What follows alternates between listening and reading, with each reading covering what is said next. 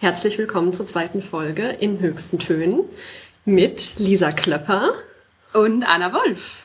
Herzlich willkommen. Ich hätte nicht gedacht, dass wir die zweite Folge tatsächlich schaffen, weil ähm, das ja irgendwie immer, das, das ist so die, die, die größte Hürde, habe ich den Eindruck. Die erste oh ja. Folge, die macht man dann mal noch so locker flockig, aber dann weitermachen, Dinge, Dinge durchziehen, das ist dann irgendwie immer so die, die größere Herausforderung, habe ich das Gefühl. Ja, absolut.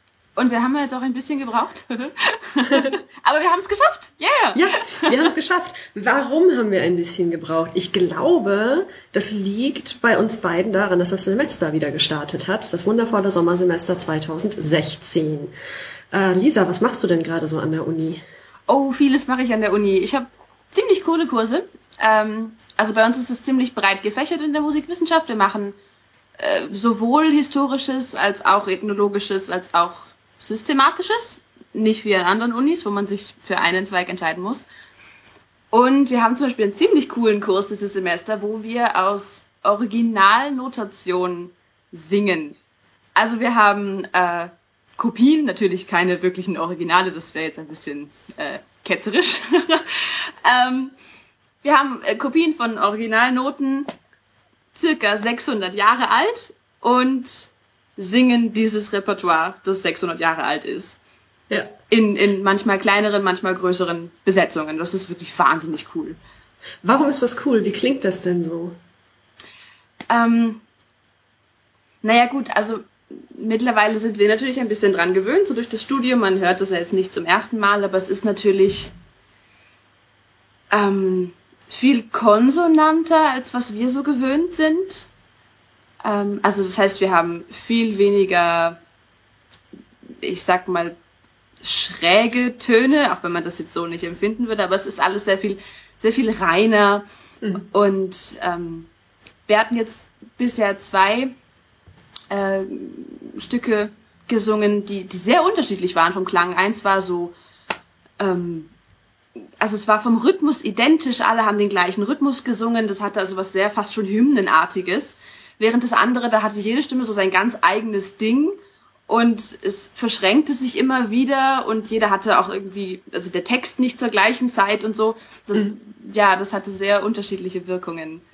Aber das ist cool, weil es es sind ganz andere Noten, als wir sie kennen. Das heißt, wir stehen auch jedes Mal vor diesen Noten und denken, wie lang ist die jetzt nochmal? Und was ist das überhaupt für ein Ton? Weil wir einen ganz anderen Schlüssel haben und so. Also wir ja. stehen da mit unserer Professorin zusammen so, äh, Moment, äh, ja, aha, okay. Nee, Moment, das ist falsch. Ja, die haben wir viel zu kurz gesungen. Ah, okay.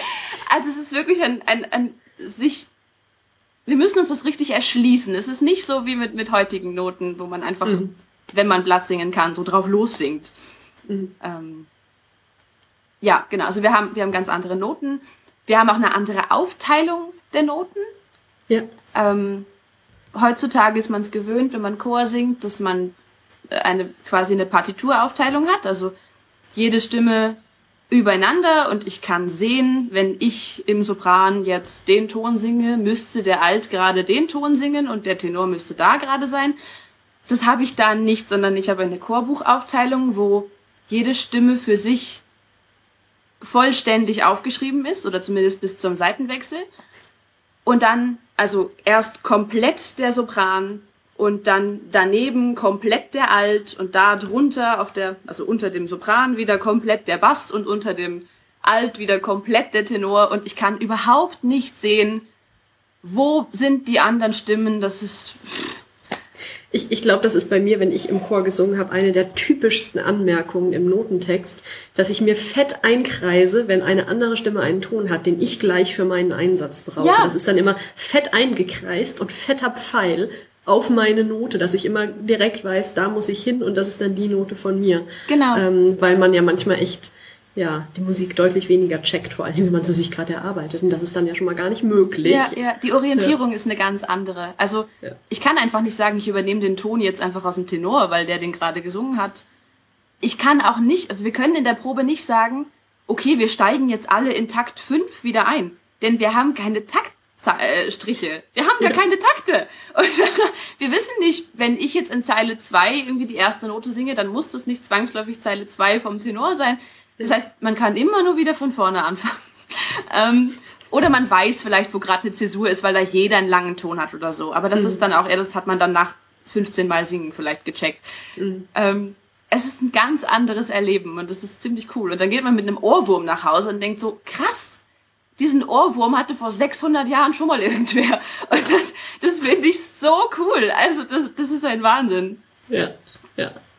Ja, klingt sehr gut. Ich, ich habe, glaube ich, ähm, in meinem ersten Semester im Bachelor Rotationskunde gehabt ähm, und weiß einfach nur, also eben, wir hatten dann Mensoralnotation und noch ältere Sachen. Ich mhm. glaube, wir sind echt zurück bis zu den sogenannten Neumen.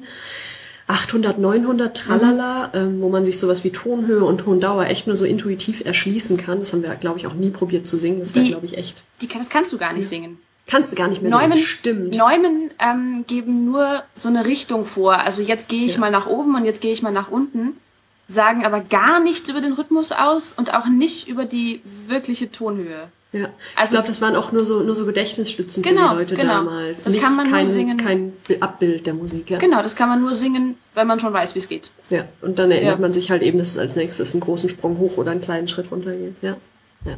Naja, ich, ich glaube, ich war, war nicht so gut da drin. Ach. Deswegen ist aus mir auch, glaube ich, keine Historikerin geworden. ja.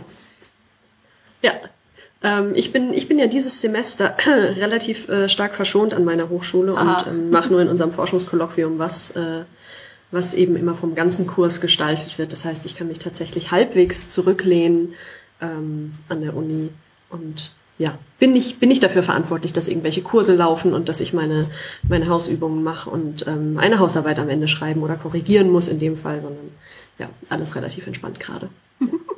Dann hast du, glaube ich, noch, noch einen Kurs bei einem, einem sehr geschätzten Kollegen von mir, bei dem Manfred Mussek. Ja, da hatten wir bisher nur einen Wochenendtermin. Er kommt halt immer gleich geblockt nach Wien. Ja. Der muss aus Freiburg, ah, aus ich, Freiburg, genau. Ähm, jedes Mal zu uns den weiten, beschwerlichen Weg auf sich nehmen ähm, und macht deswegen gleich immer proppenvolle Wochenenden mit irgendwie, ich weiß nicht, ich glaube Freitag fünf, sechs Stunden und dann Samstag sieben Stunden. Ah, das schon nicht ohne, aber es, es macht Spaß. Und ähm, von daher kommt es einem auch nicht vor wie sieben Stunden. Also ich glaube, da kann ich mir anstrengenderes vorstellen.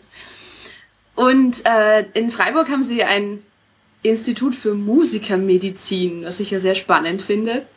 Ähm, und ja, er erzählt uns da irgendwie von, von seinen und von fremden Studien es, es geht um äh, den, den wunderschönen Titel der, der Lehrveranstaltung, kann ich euch nicht vorenthalten. Es ist Das Auge hört mit. Ähm, und es geht um sowohl um quasi Musikerphysiologie, also was, was haben Musiker für, für besondere Bewegungsmuster oder auch Probleme, die andere vielleicht nicht haben. Also sie haben zum Beispiel, da hat er was erzählt, ähm, Geiger untersucht, äh, was für Probleme die haben oder wie weit die sich bewegen und wie anders sie sich bewegen, wenn sie stehen beim Spielen oder wenn sie stattdessen sitzen beim Spielen und wo sie sitzen, ob rechts am Pult oder links am Pult. Mhm. Und dass das jeweils völlig andere Bewegungsmuster sind, obwohl sie ja vielleicht zu Hause selber im Stehen üben und sich dann dabei im Orchester hinsetzen und dann müssen sie ganz anders spielen, obwohl sie genau das gleiche Stück spielen. Ja. Ähm, als auch darum, wie ist denn die Wirkung überhaupt ähm, auch von der Musik und dem Musikstück, das ich höre, je nachdem, wie sich der Musiker, der da vor mir steht, aufführt. Also mhm. ob der total wild ähm, sich, sich bewegt und äh, total reingeht und also in, in meinen Augen ja fast eher übertrieben agiert. Ähm, oder ob der da äh, stocksteif steht ähm, und gar nichts macht äh, was das mit der, mit der Wahrnehmung macht. Mhm. Und da gab es zum Beispiel eine Studie von ihm selbst von 2009, wo sie dann ein Verfahren angewandt haben, mit, äh, das nennt sich Motion Capturing, mhm. wo man also ganz viele schöne Punkte auf den äh, Musik Musiker klebt und man, man, klebt sie, glaube ich, zum Glück, äh, die kriegen dann so schicke Jäckchen an. Ja, die haben so, so, so Handschüchen und so. Das war so, ganz so lustig. schöne schwarze Klamotten ja. mit so stark reflektierenden ja. weißen ja. Dötzeln da drauf. und daraus kann man so ein Strichmännchen ähm, generieren. Und diese Strichmännchen kriegen dann Leute zu sehen, ähm, wie sie irgendwie Klarinette spielen oder sowas und sollen dann sollten dann in der Studie von 2009 eben bewerten, äh, wie intensiv und ausdrucksstark sie das empfunden haben, ähm, wie viel Einfühlungsvermögen sie dem zugesprochen haben, für wie flüssig äh, sie das Spiel empfunden haben und ob sie den Spieler als professionell einschätzen. Mhm. Haben Sie auch dazu was gehört oder haben Sie ihn nur gesehen? Sie haben was gehört, Ja. ähm, aber ich glaube immer das Gleiche. Ja, das kann gut sein, ja. Dass man das konstant gehalten hat und nur den visuellen Eindruck variiert, um, um eben nur das Visuelle zu untersuchen. Oh nein, sie haben was, sie haben was Cooles gemacht. Ähm, in der Studie. Ähm, er hat dann sein, sein Strichmännchen genommen und hat die, den, den Ausschlag quasi verändert. Also er hat das Strichmännchen mathematisch äh, manipuliert und hat also einen Spieler gehabt, der spielt und dann die Bewegung einfach mathematisch größer gerechnet. Sodass es am Ende eine größere Bewegung war, aber quasi die gleiche wie vorher. Und sie auch kleiner gerechnet und nicht auf null, aber auf das kleinste waren 20 Prozent der Ausgangsausschläge. Ja. Und das vergleichen lassen. Und tatsächlich kam dann raus, dass 100% und 150% der, des Originalausschlages quasi identisch bewertet wurden. Ähm, je kleiner aber der Ausschlag wurde, er hatte 50% und 20%, desto schlechter ähm, hat man die Leute wahrgenommen und als unprofessioneller und, und weniger ausdrucksstark, weniger flüssig in ihrem Spiel. Das finde ich schon, schon krass. Ja. Weil- Vor allen Dingen bei, bei Klarinette, da bewegst du dich ja nicht groß. Du hast dann deine, deine Klarinette, du be bewegst ein bisschen den Kopf, vielleicht auch mal das Instrument, aber das ist ja kein Instrument wie, wie Geige, Cello, Klavier, wo du wirklich deine Arme stark bewegst, sondern ähm, Doch, tatsächlich haben sie da verschiedene, er hat uns Videos gezeigt von, dass sie oft mit der, mit der, ach, wie, wie hieß es jetzt? Mit der Glocke?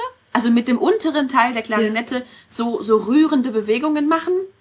Ähm, genau, aber die sind nicht notwendig, um die Musik zu produzieren. Nein, Das nein, absolut nicht. Ja, genau, genau. Das sind reine Ja. Ausdrucksmittel quasi. Ja.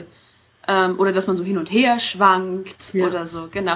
Aber eben, also ich habe oft ähm, eher so die persönliche Meinung, wenn man da zu viel macht, finde ich es eher übertrieben und äh, also so, so showmäßig und mich nervt es eigentlich eher, deswegen hat es mich irritiert, dass es ein nach oben, ein zu viel gar nicht gab, sondern nur ein Okay. zu wenig und die Leute Oh, gesagt haben, oh, es ist zu viel, ja egal, er ist total professionell und wenn jemand mal da steht und das total relaxed durchzieht, das dann heißt, nee, der kann ja gar nichts. Also ich meine, so krass natürlich nicht, aber da, das hat mich schon verblüfft, ja.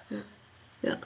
Ähm, ich ich habe auch so den Eindruck, ähm, dass das so eine Sache ist, die man, glaube ich, in der Ausbildung leider echt größtenteils durch Erfahrung lernt, beziehungsweise dass man halt ein Typ für das eine oder für das andere ist.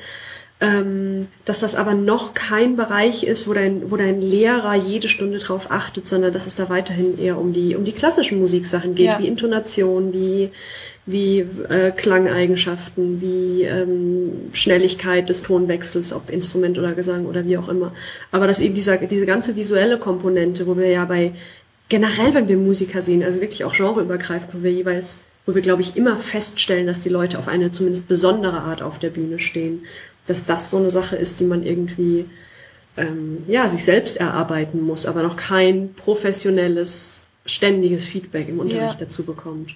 Ist, ist das im Gesang vielleicht anders als in anderen Instrumenten? Ähm, ich glaube, im Gesang ist es deswegen anders, weil man Text hat. Ja. ähm, und weil man eine wirkliche Rolle hat, die man verkörpert.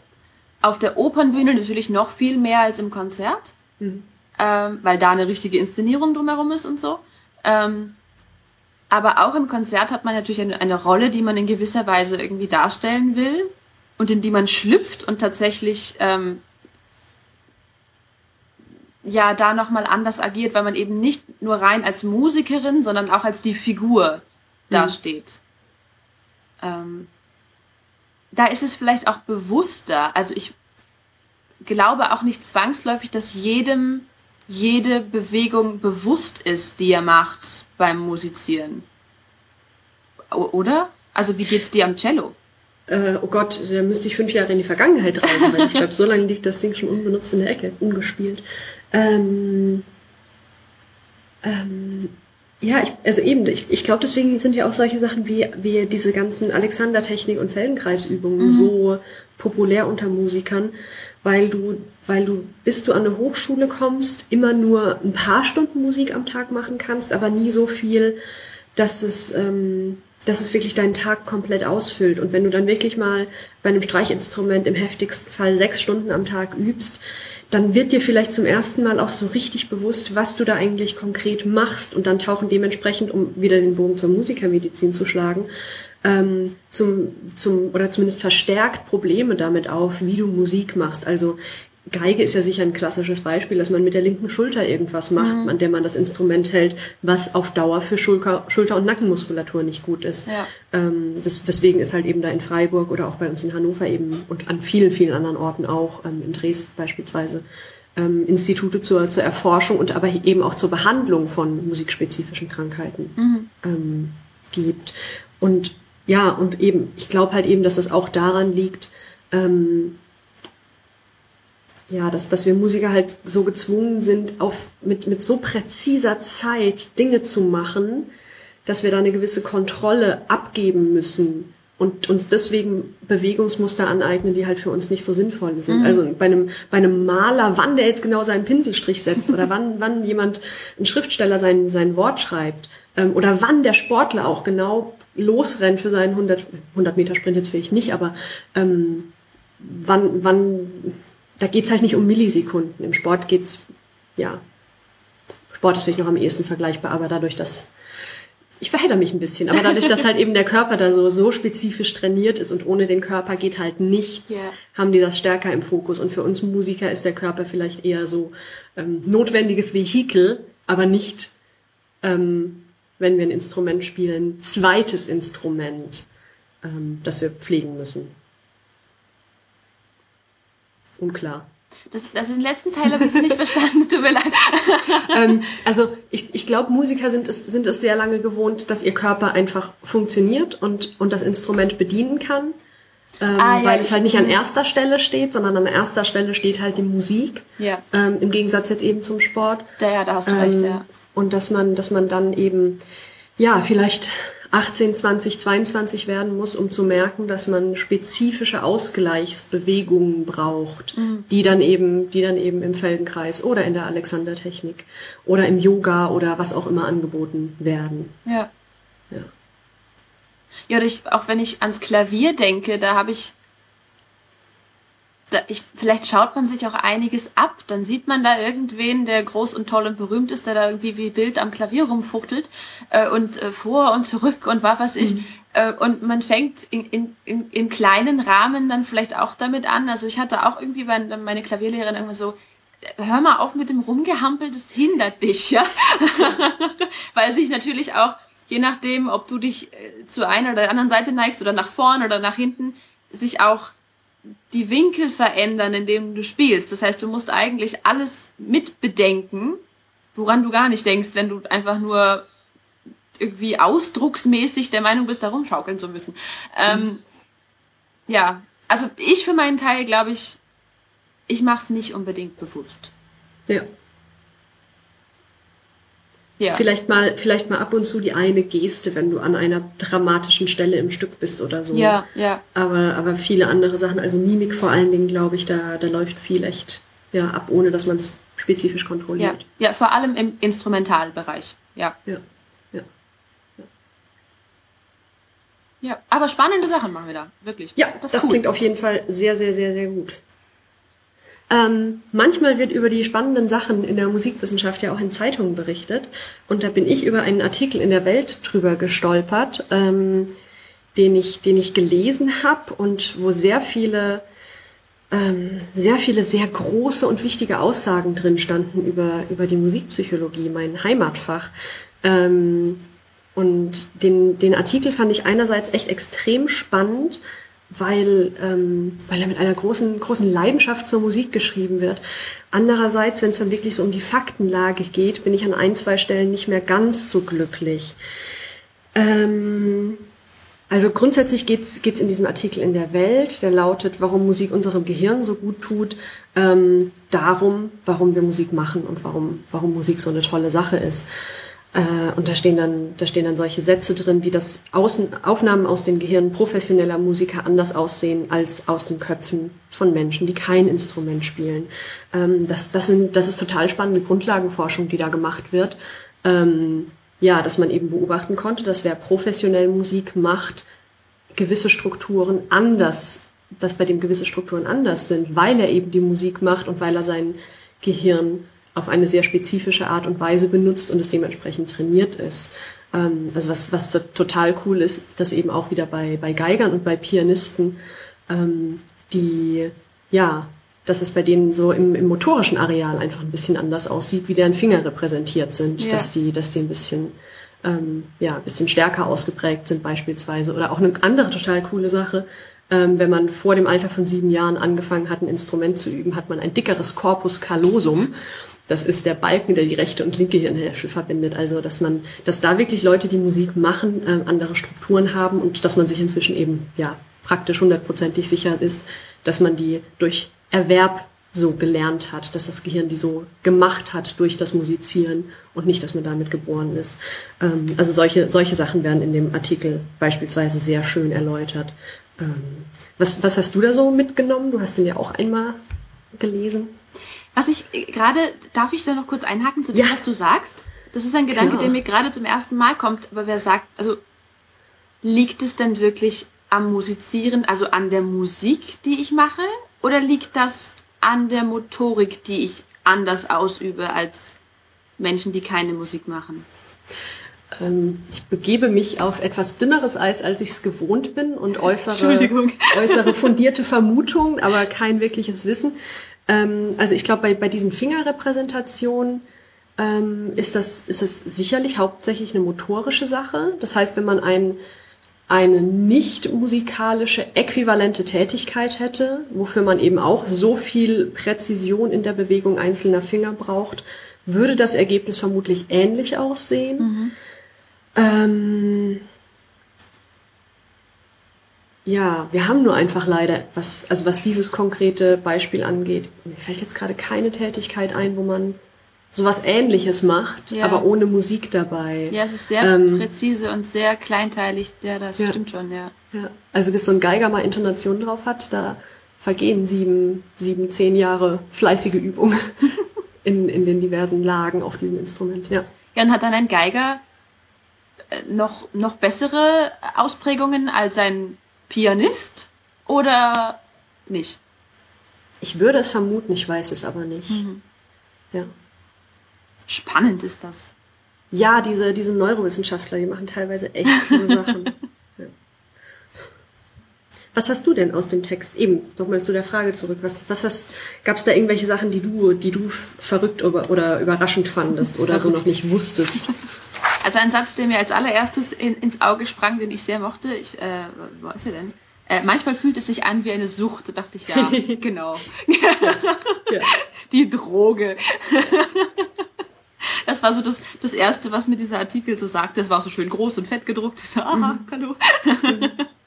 ähm, ansonsten ähm, freue ich mich immer, wenn sowas mal in irgendwie normaler Literatur erscheint, weil ich immer das Gefühl habe, ähm, Musik ist zwar überall präsent, aber so die, die wissenschaftliche Beschäftigung damit oder so, die findet im normalen Diskurs, glaube ich, nicht statt. Also ja. außer außerhalb unserer Filterblase.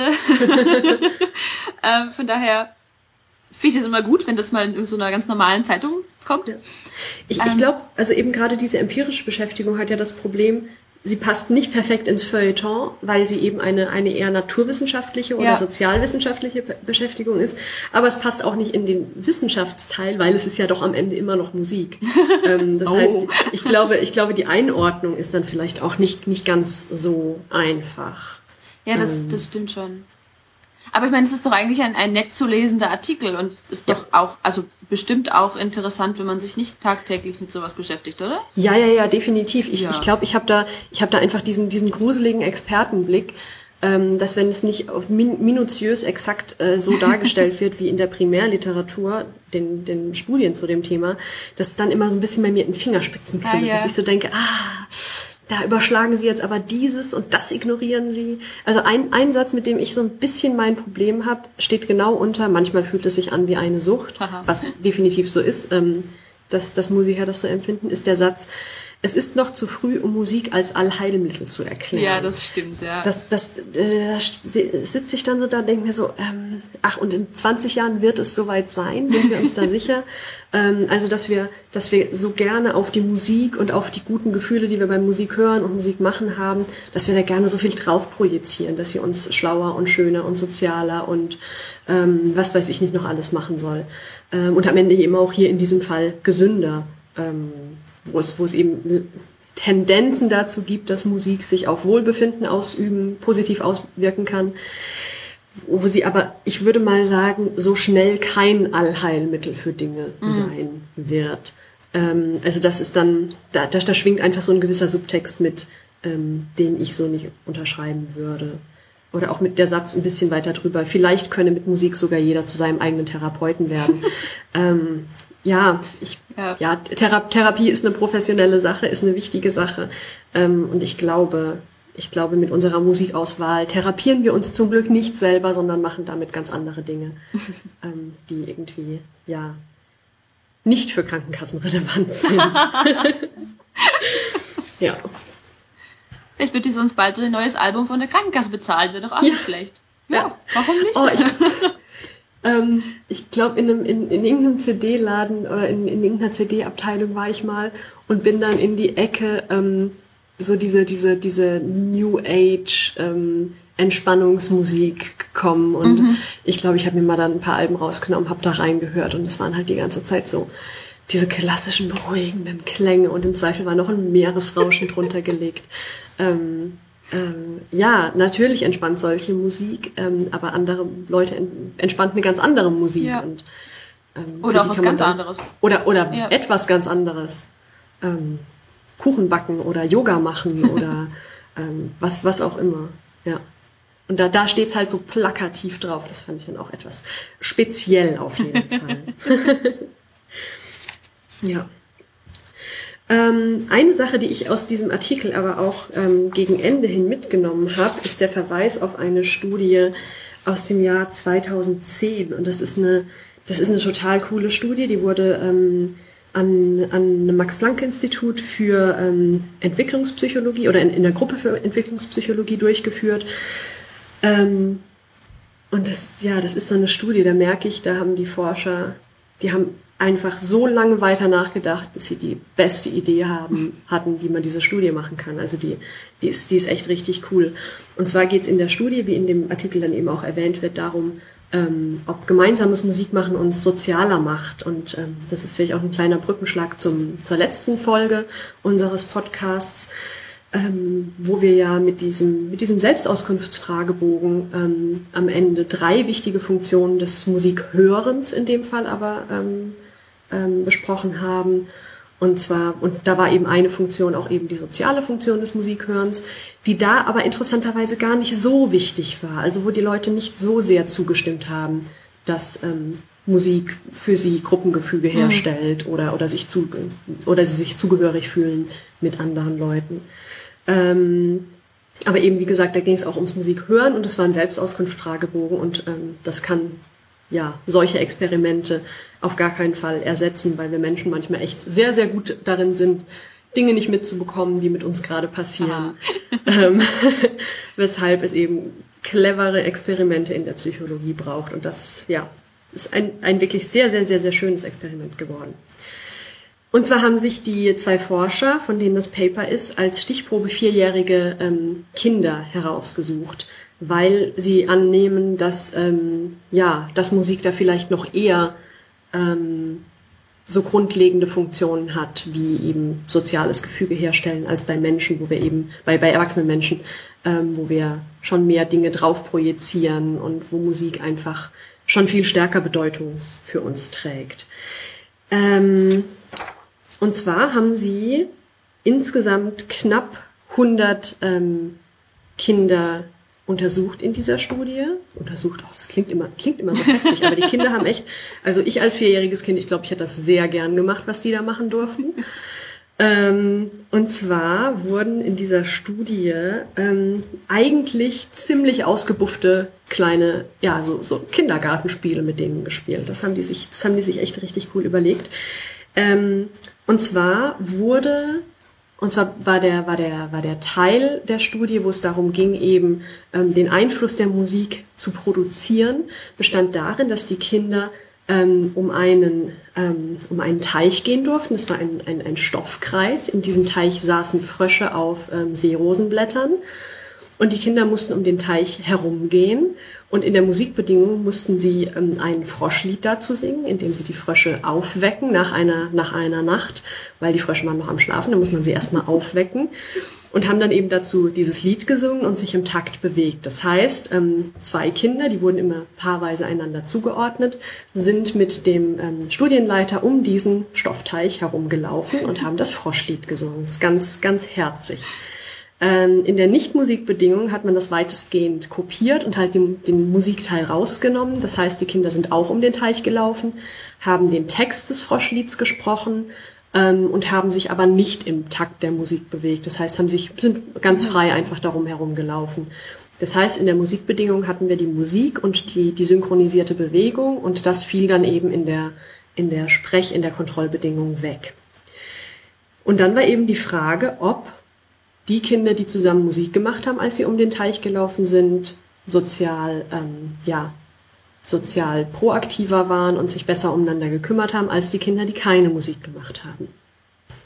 Jetzt, das hat man auf zwei Arten gemessen und der glaubt, dass mit dem Froschlied bereits das Potenzial dieser Studie erschöpft war. Der hat sich getäuscht, weil ähm, es eigentlich noch viel, viel, viel cooler weitergeht. Also das eine ist ein bisschen fies, das andere ist aber ziemlich cool. Ähm, und zwar haben dann die zwei Kinder, der, der Studienleiter hat denen erklärt, was sie machen sollen, ist dann aus dem Raum rausgegangen, dass der eben keine, keine störenden Effekte dazu noch reinbringt. Ähm, die Kinder haben dann so, so Plastikröhren bekommen mit unten einem, einem Stopfen drin und mussten in ihre Röhren ähm, sechs Murmeln reintun und mussten die dann zu einer Froschfutter-Mahlmaschine bringen. und dort diese Murmeln aus ausleeren und eben mahlen und dann den Fröschen zum Fressen geben.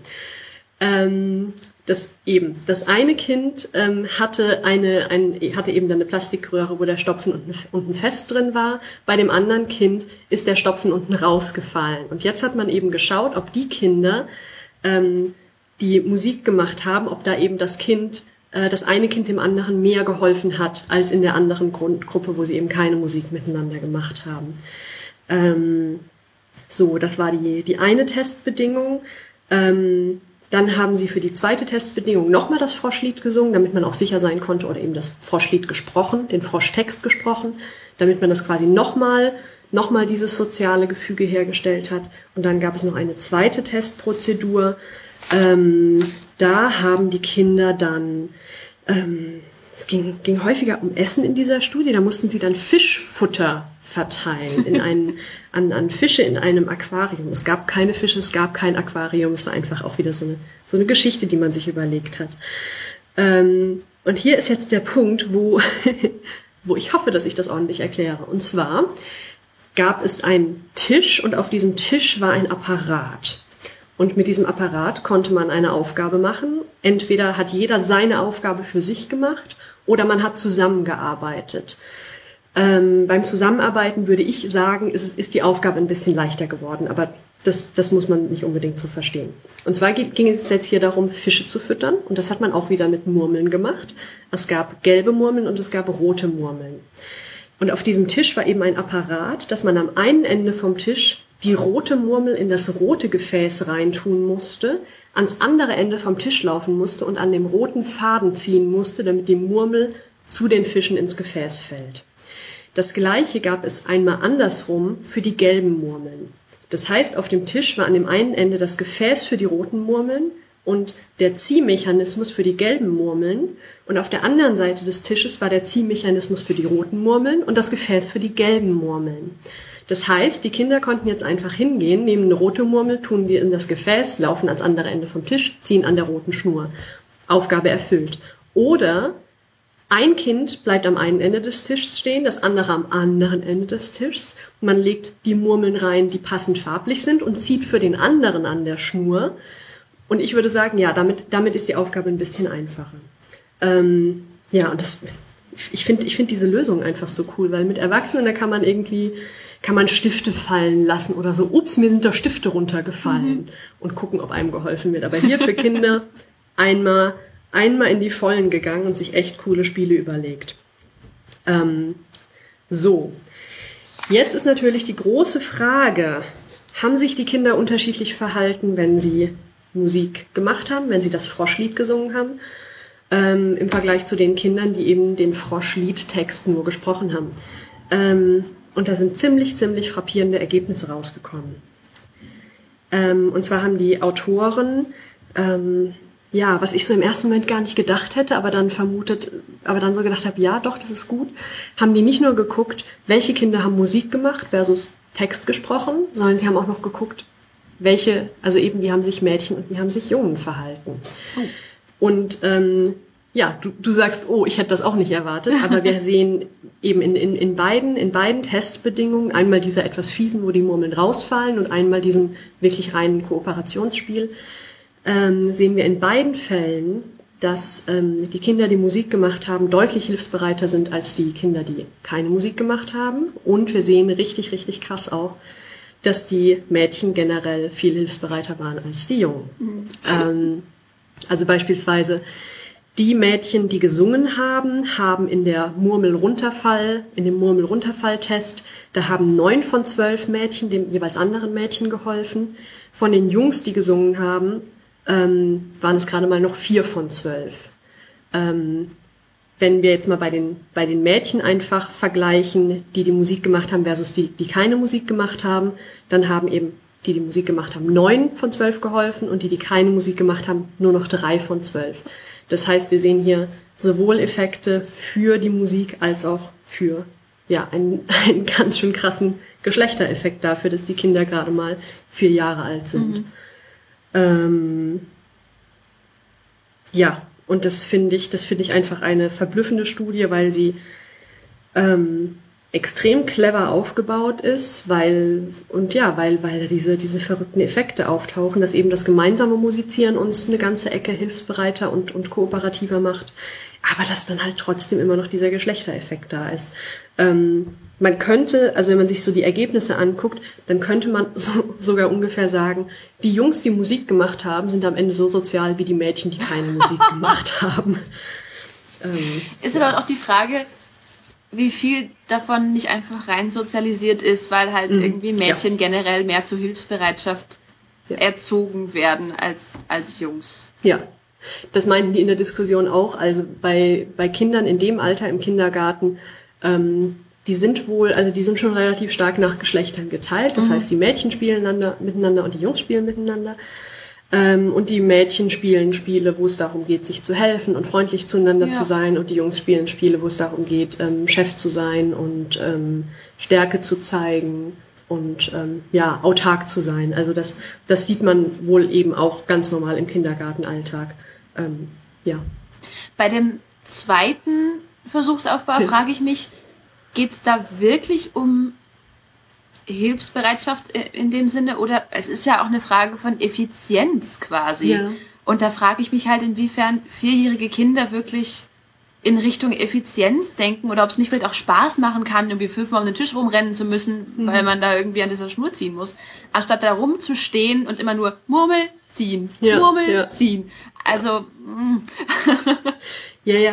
Ähm, das, genau, die Frage der, der Effizienz stellt sich da auf jeden Fall, ob man das als Kind schon so sieht.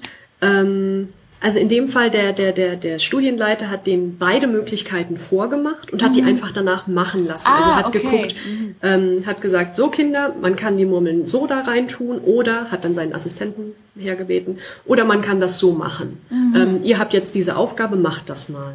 Ah, okay. Ähm, und dann haben sich eben, ja, auch nochmal für den Vergleich, ähm, die die Musik gemacht haben, da haben, ähm, also dann in dem Fall 16 von 24 Kindern, also irgendwie zwei Drittel, ähm, haben kooperiert, jetzt mal Jungs und Mädchen zusammen. Und bei denen, die keine Musik gemacht haben, haben acht von 24, also nur noch ein Drittel kooperiert. Und ähm, eben, man sieht hier auch wieder genau diese, diese Geschlechtereffektsverschiebung. Bei den Jungs, die keine Musik gemacht haben, hat eins von zwölf Teams kooperiert. und alle anderen haben das, haben mal ein bisschen kooperiert, aber haben, genau, ein Team hat ein bisschen kooperiert in dieser Gruppe auch wieder, aber zehn Teams haben es wirklich komplett alleine, hat jedes Kind für sich alleine seine Murmeln untergebracht. Und kannten die Kinder sich vorher oder gar Ja. nicht? Ah, ja. Nee, die waren, die wurden, also das, die haben, ich glaube, an 16 Kindergärten waren die und haben diese Studie durchgeführt. Also das ist auch echt, das ist so die, diese totale psychologische, krasse Arbeit, bis man diese Datensätze mal im Kasten hat. Das ist total irre, ähm, dass man solche Forschung überhaupt macht. so viel Arbeit. Ähm, genau, die waren an 16 Kindergärten und haben da eben natürlich die Eltern gefragt, ob die Kinder da Mhm, ja, mitmachen klar. dürfen, haben denen versprochen, dass, ähm, dass wirklich nur, nur lustige Kindergartenspiele gespielt werden. ähm, und die Kinder kannten sich, waren jeweils aus den gleichen Gruppen und man hat auch immer nur Gruppen mit zwei Mädchen oder zwei Jungs gemacht. Das heißt, man hat, man hat keine gemischt geschlechtlichen Gruppen untersucht, Okay. um Das- halt eben diesen Effekt, ja, damit, damit es halt nicht dazu führt, ähm, ja, dass dann ein Kind sagt, nee, mit Mädchen spiele ich nicht, mit Jungs spiele ich nicht oder so, sondern ja, Ja. hat das versucht eben da rauszuhalten. Das ist interessant, weil das steht im, im Artikel, ich habe ja die, die Studie nicht gelesen, im Artikel steht es genau andersrum. Da steht jeweils ein Junge und ein Mädchen. Ha, das habe ich sogar tatsächlich überlesen. Ja, genau, aber also ich bin mir sehr sicher, dass Sie diese Studie meinen, weil ich glaube, es gibt nicht so viele Studien mit Froschliedern Nein. und vierjährigen Kindern. Dann haben sie sich Ähm, einfach vertan. Nee, das genau, es waren entweder nur Jungs oder nur Mädchen. Hm. Ja. Ähm, interessant. Also das haben sie, das steht wirklich komplett falsch in diesem Artikel drin. Ähm, der Absatz drunter, da wird dann, da wird dann in dem, in dem Artikel eben in der Welt, in dem Zeitungsartikel geschrieben, ähm, die Kinder in dem Versuch mussten hinterher, also nach dem Froschlied singen, Froschtext sprechen, ähm, Kugeln transportieren und das war einfacher, wenn sie kooperierten. Wo ich auch den Eindruck habe, Kugeln transportieren mussten sie doch in dem, in dem ersten, also in dem ersten Spiel mit der Plastikröhre, wo Ja. der Boden rausgefallen ist. In dem zweiten Spiel haben sie auch irgendwie Kugeln transportiert, aber haben doch eigentlich eher Kugeln sort wegsortiert. Also wo ich auch den Eindruck habe, ähm, dass, dass da einfach leider ein paar Sachen ähm, ja durcheinander gegangen sind. Ich, ich finde aber auch, also jetzt in dem Falle, sie beschreiben schon den Versuchsaufbau. Also ich verstehe deine Kritik, wenn du sagst, Ja. es ist mir zu wenig und das ist in, in einem Satz zusammengefasst. Also Entschuldigung, ist das nicht ein bisschen klein? Andererseits äh, ist das schon, also es fasst das zusammen, worum es Ja. geht. Sie mussten Kugeln transportieren und das war einfacher, wenn man es zusammen macht. Haben sie es zusammen gemacht oder nicht? Ja. Ähm, und die, die gesungen haben zusammen, haben es besser zusammen gemacht als Genau. andere. Das stimmt auch alles, genau. Ähm, ja, aber das, das mit dem Jungen und dem Mädchen, dass sie das, Ja. also das, ähm, ja. Was da hätte mich- man tatsächlich einfach mal in die Methode gucken müssen. Ja. Was mich auch stört, ist, dass sie nicht sagen, dass es eine Alternative zu dem Singen gab. Das verschweigen sie auch, oder? Also ich, ich habe es zumindest nicht gefunden. Sie sagen nur, sie gehen um den Teich rum und singen. Genau. Ähm, ja, also genau, das gehört ja zum guten Ton in psychologischen ähm, Interventionsstudien, dass man auch immer eine Kontrollgruppe hat, um eben zu schauen, Ja, ob der Effekt, genau, hier, hier der Singe-Effekt ähm, wirklich vom Singen kommt und nicht von was ganz anderem. Ja. Ähm, nicht vielleicht eben vom Topos Frosch. Kann auch sein, dass Kinder Frösche so toll finden, dass wenn sie gemeinsam ähm, irgendwas mit Fröschen spielen dürfen, ob singen oder nicht, kann total egal sein, dass sie dann super zusammenarbeiten. Ja. Um das eben zu kontrollieren, muss man da halt immer, muss man quasi immer eine Kontrollbedingung suchen, die maximal gleich ist wie die Experimentalbedingung, mit eben dem einen Unterschied, hier singen versus, also Musik machen und nicht Musik machen. Ja. Ja, deswegen, das, das hatte mich gestört, als ich das gelesen habe, dachte ich ja, okay, aber wenn du die einen gemeinsam singen lässt und die anderen müssen ohne Vorbereitung quasi diese Aufgabe machen, kann das ja dadurch auf jeden Fall herkommen. Aber ja, Genau. genau. Also das finde ich, hätten sie schon erwähnen müssen, auch in Ja. ihrem schönen Ja. populärwissenschaftlichen Artikel. Ja, ja eben, ich, ich, ich freue mich auch immer, wenn, wenn eben die Themen, die ich so, die ich mache und die ich echt extrem gerne bearbeite, wenn die medial mal auftauchen. Und ich versuche mich auch immer echt zurückzuhalten und nicht alles auseinander zu pflücken. Es fällt einem manchmal durchaus schwer, also mir zumindest. ähm, ja, aber ja, ich, ich, ich glaube halt, dass auch populär mehr Dinge vermittelbar sind, als man manchmal so glaubt. Oh ja. Ähm, und dass man, dass man, wenn man in, in, in diesem Artikel geht es ja wirklich um alles. Es geht um, es geht um Neurowissenschaft, es geht um Entwicklungspsychologie. Es geht darum, dass, ähm, ich zitiere die letzte Zwischenüberschrift, Überschrift, ähm, Heavy Metal für das Gehirn nicht schlechter ist als Oper. Ähm, es geht darum, wie glücklich sich Musiker beim Ausüben ihres Berufes fühlen. Ähm, es geht darum, dass wenn man 20 Minuten ein neues Instrument übt, dass man danach schon wirklich Veränderungen im, im Gehirn feststellen kann, die nicht von langer Dauer sind, aber sogar nach 20 Minuten üben hat sich das Gehirn schon ein kleines bisschen angepasst an diese neue Tätigkeit. Ähm, und von daher ist es, ist es einfach ein Artikel, wo es um sehr, sehr, sehr viel gehen soll. Ähm, und das ist auch großartig, weil das alles echt total spannende Bereiche sind. Aber ich glaube, wenn man es halbiert hätte und, und nur zwei bis drei Sachen behandelt hätte, die dafür mit ein bisschen mehr, bisschen mehr ähm, Präzision, das hätte dem Ganzen vielleicht etwas besser getan. Ja, ja. Ja. Ja, ja ähm, ich, wie, wie gesagt, ich komme über diesen Geschlechtereffekt in dieser Studie irgendwie nicht so ganz hinweg ähm, weil ich mir auch eben relativ sicher bin, dass der kleinste Teil davon irgendwie biologisch und angeboren ist und der deutlich größere Teil anerzogen. Ja. Ähm, aber dass der einem, dass der einem echt so ins Gesicht springt, wenn man diese Studie liest, das finde ich irgendwie, ja, fand ich auf jeden Fall mal wieder ein bisschen erschreckend. Aber ich glaube, das wäre dann ja auch eher ein Thema für den Lila-Podcast, woher das jetzt genau kommt. Ja. So, eine, eine Sache habe ich in der Diskussion von dieser Studie noch gefunden, die ich glaube ich gerne noch erzählen möchte. Ähm, und zwar die Tatsache, dass ähm, Babys im Alter von, von fünf Monaten und ein bisschen älter schon in der Lage sind, ähm, sich zu Musik zu synchronisieren. Also wenn sie Musik hören, können sie im Beat ein bisschen mitwippen ähm, ja, und können einfach zeigen, dass sie, ja, machen, machen Bewegungen, dass sie sich mit dieser Musik synchronisiert haben ähm, und treffen da eben auch für ein paar Schläge den Beat der Musik. Ähm, und also ja, wer jetzt, wer jetzt an seine Abende in der Provence denkt und denkt, Moment, dass Lebewesen sich synchronisieren können, hm, das kenne ich eigentlich auch da von den Grillen, wenn die da zirpen oder von Fröschen aus dem heimischen Teich, der liegt damit auch richtig, aber das Besondere ist, dass die, dass eben die Frösche und die Grillen ähm, quaken und zirpen und das aber nur in einem bestimmten Tempo tun können. Das heißt, die können nicht ihr Tempo anpassen, also mal langsamer quaken, mal schneller quaken, äh, was der Mensch sehr gut kann, auch schon eben mit fünf Monaten, ähm, sondern die synchronisieren sich, quaken und zirpen in einem Tempo und der Mensch könnte das Tempo anpassen, wenn wenn jemand die Schallplatte von 33 auf 45 Umdrehungen die Minute äh, hochschaltet. Und eben auch schon sehr kleine Menschen, die noch nicht laufen und noch nicht sprechen können. Ähm, und das finde ich irgendwie, finde ich ziemlich verrückt, dass, dass Kinder in dem Alter Musik wahrnehmen, nicht nur, sondern eben sie auch in einer bestimmten Art und Weise reproduzieren können. Ja. Ganz, also ganz das, verrückte Sache. Dass auch Rhythmus und, und so ein Grundbeat-Gefühl einfach ja. so, so intuitiv verständlich scheinbar dann doch sind. Ja. Das, ja.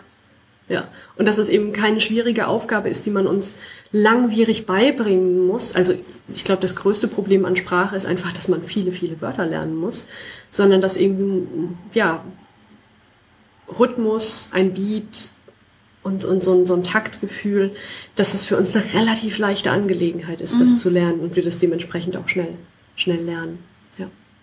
Da kann man jetzt auch noch dazu sagen, und damit bin ich dann mit dem Thema hoffentlich auch beendet, ähm, dass äh, die das nicht erst ab Geburt lernen, sondern schon ab der Hälfte der Schwangerschaft. Das heißt, ab der 20. Schwangerschaftswoche können Kinder schon hören, was um sie herum passiert. Also hören dann lustiges Geglucker im Bauch und hören auch schon Stimmen von außen. Ähm, deswegen helfen halt eben die, die Stimmen der Eltern schon kurz nach der Geburt zur Beruhigung, weil sie die kennen. Ähm, genau, das heißt aber, die haben nicht nur eben fünf Monate zum Lernen Zeit gehabt, sondern fast doppelt so viel Zeit, mm, wenn man das yeah. im Bauch noch mit dazu zählt. Und haben ja auch einen konstanten Grundbeat eigentlich sowieso die ganze Zeit um sich, nämlich den Herzschlag der Mutter, oder nicht? Ah, interessant. den Herzschlag der Mutter hören die, genau, die, man hört auch Atmen relativ laut und auch äh, Verdauungsgeräusche und so. Ähm, das stimmt, also die kennen das schon, dass es einen Beat gibt, der auch mal langsamer, mal schneller wird. Mhm. Herzschlag passt sich ja je nach Aktivität an. Das ist interessant. Da könnte man, ja, das, hm, das könnte man, glaube ich, leider nicht so gut untersuchen, aber das, ja, das ist auf jeden Fall, ist auf jeden Fall äh, eine, eine coole Ergänzung, ja. ja. Hm. Und vielleicht auch irgendwie so ein so eine Art Beruhigungsfaktor, wenn sowas Konstantes da ist, ja. dass man deswegen so eine positive Einstellung hat zu einem Rhythmus und dass man dann irgendwie mit grooved quasi. Ja, ja. Dass man den, den sich stärker zu eigen macht und den intensiver erlebt, weil er halt, weil diese Regelmäßigkeit vielleicht irgendwie, ja, einen, einen beruhigt, einen. Ja. Und schon ja. immer da war. Ja. Und schon immer da. Ja. Cool. Wahnsinn. ja. ja, apropos Beruhigung. Ähm, ich würde mal sagen, wir gehen genau ins Gegenteil von Beruhigung. das, was wir hier auch sehr gut kennen, obwohl wir still im Kämmerlein sitzen, während ja. wir das aufnehmen. Äh, Lampenfieber. Ich habe ein uh. bisschen äh, mich mit Lampenfieber beschäftigt. Ein schickes Büchlein gelesen von der lieben Frau Professor ist sie, glaube ich. Ja, Frau Professor Dr. Med Claudia Spahn. Ja. Äh, die Chefin von meinem Dozenten mit den äh, schicken äh, Studien vorhin. Ja, ähm, das ist diese, diese, diese empirische Musikforschungswelt, die ist echt winzig. Das ist, das ist ganz lustig, dass die, dass man irgendwie immer über eine weitere Person eine Connection finden kann. Ja, und die kennt ähm, euch irgendwie alle, oder? Ja, schon. Ähm, wir, wir haben so unsere jährliche Tagung und ich glaube, nicht nur ich habe das mal als Klassentreffen bezeichnet. Also das sind dann auch so, so, so ein paar hundert Leute, so 200 meistens. Und das ist, ja, ist einfach immer auch sehr schnell eine, eine gewisse Wohlfühlatmosphäre. Also da, da kommt man hin und versteht. Also ich war, ich war im, nach dem vierten Semesterstudium zu, zum ersten Mal auf einer Tagung der Deutschen Gesellschaft für Musikpsychologie und habe erschreckend viel verstanden. Und mhm. ich glaube, dass deswegen fand ich dieses Fach auch so cool, weil ich bin zu einer zu einer echten Tagung mit echten Wissenschaftlern nach vier Semestern Mini Bitzli Bachelorstudium und habe verstanden von der Grundidee, was die da machen. Mhm. Und das, das ja, ist einfach toll und ähm, ja. genau, ja, ich hab, da, ich hab da, da Gefühl, trifft man sich dann immer. Ja, ich habe auch das Gefühl, so mit, mit den systematischen Veranstaltungen, die ich jetzt hatte, also zweimal Musikpsychologie und jetzt diese, das Auge hört mit äh, und empirische Zugänge zur Popularmusikforschung, das mhm. mache ich auch dieses Semester. Ähm, der Grundaufbau ist halt immer relativ ähnlich. Dieses, okay, wir haben hier eine Studie, was wollen wir herausfinden, was ja. haben wir gemacht, wie können wir das, wie können wir das herausfinden und was sind die Ergebnisse. Ja. Ähm, das, das, ähm, den Grundaufbau hat man irgendwann sehr schnell verinnerlicht, glaube ich. Mhm. Mhm. Ähm, das, und man, ja. man, man startet irgendwie immer mit einer gut vermittelbaren Frage. Also wir haben noch nicht, oder, oder die, die meisten Leute, die in dem Bereich unterwegs sind, die können dann sagen, ja, mir geht es um Lernprozesse beim Üben eines Instruments. Das versteht man. Also das versteht ja. jeder Mensch, der mal drei Stunden Blockflöte geübt hat.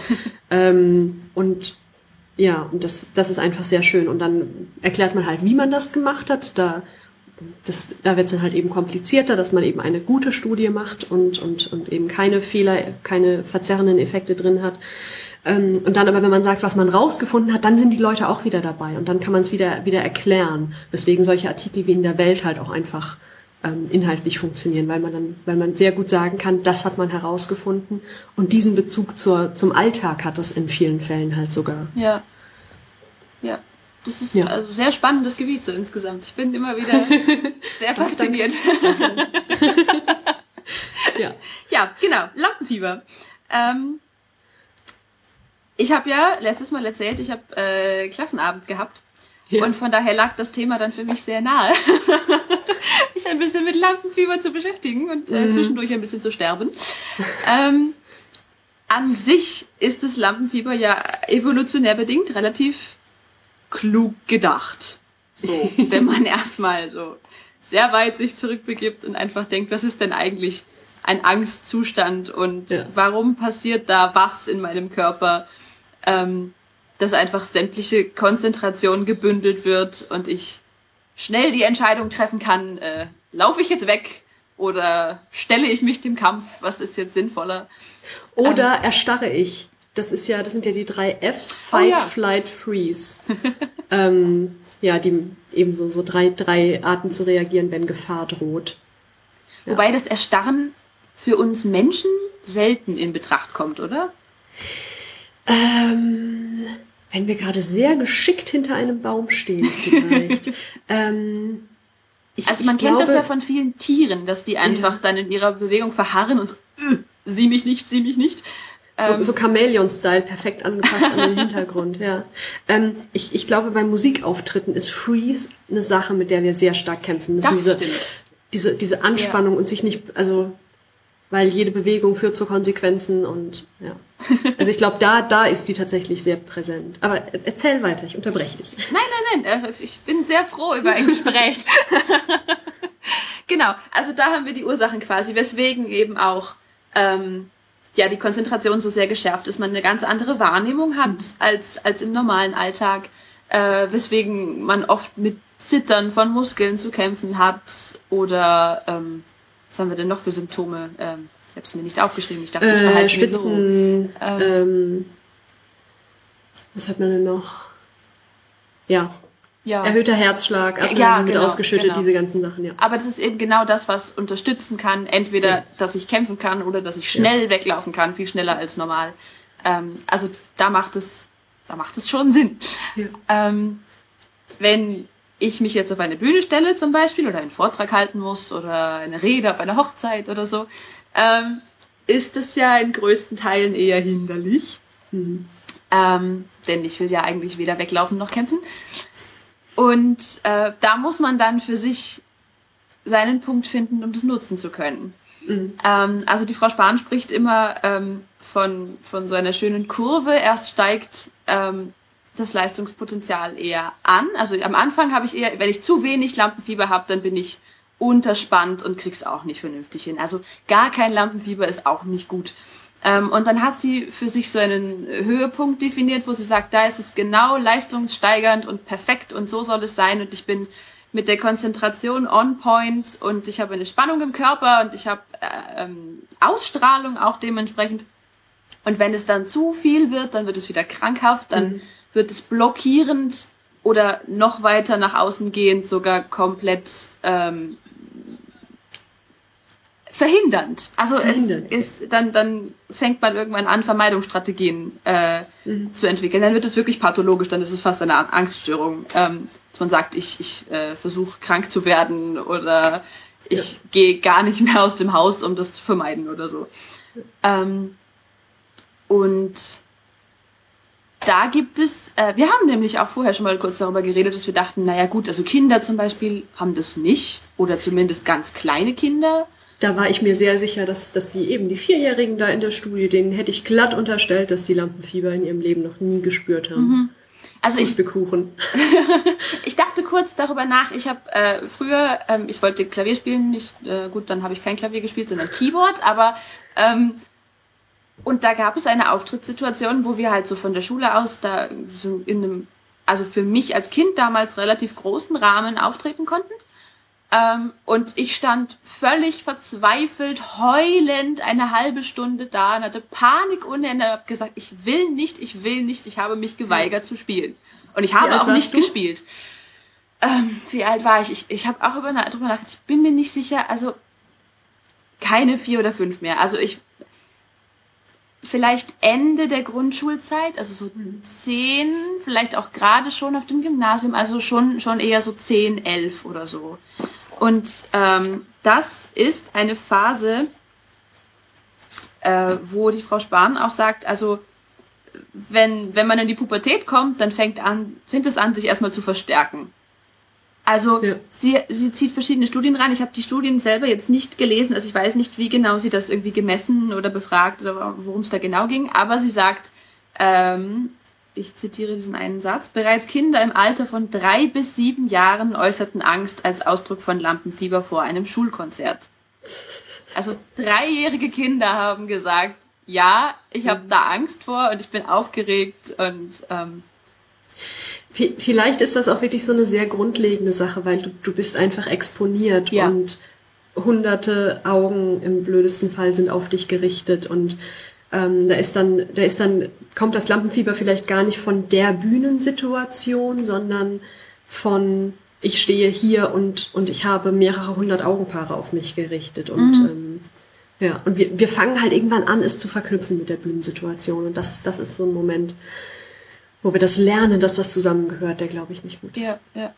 Und äh, sie definiert dann ähm, so verschiedene ansteigende und absteigende Tendenzen der Intensität von Lampenfieber im, im Laufe eines Lebens quasi.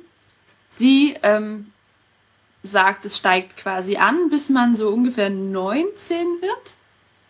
Ähm, und wenn man ins Studium eintritt, äh, ich nehme an, sie meint damit tatsächlich Leute, die beruflich damit zu tun haben, also es geht ja um mhm. Bühnenkünstler. Wenn man ins Studium eintritt, wird es erstmal weniger. Mhm. Ähm, steigt dann aber wieder an.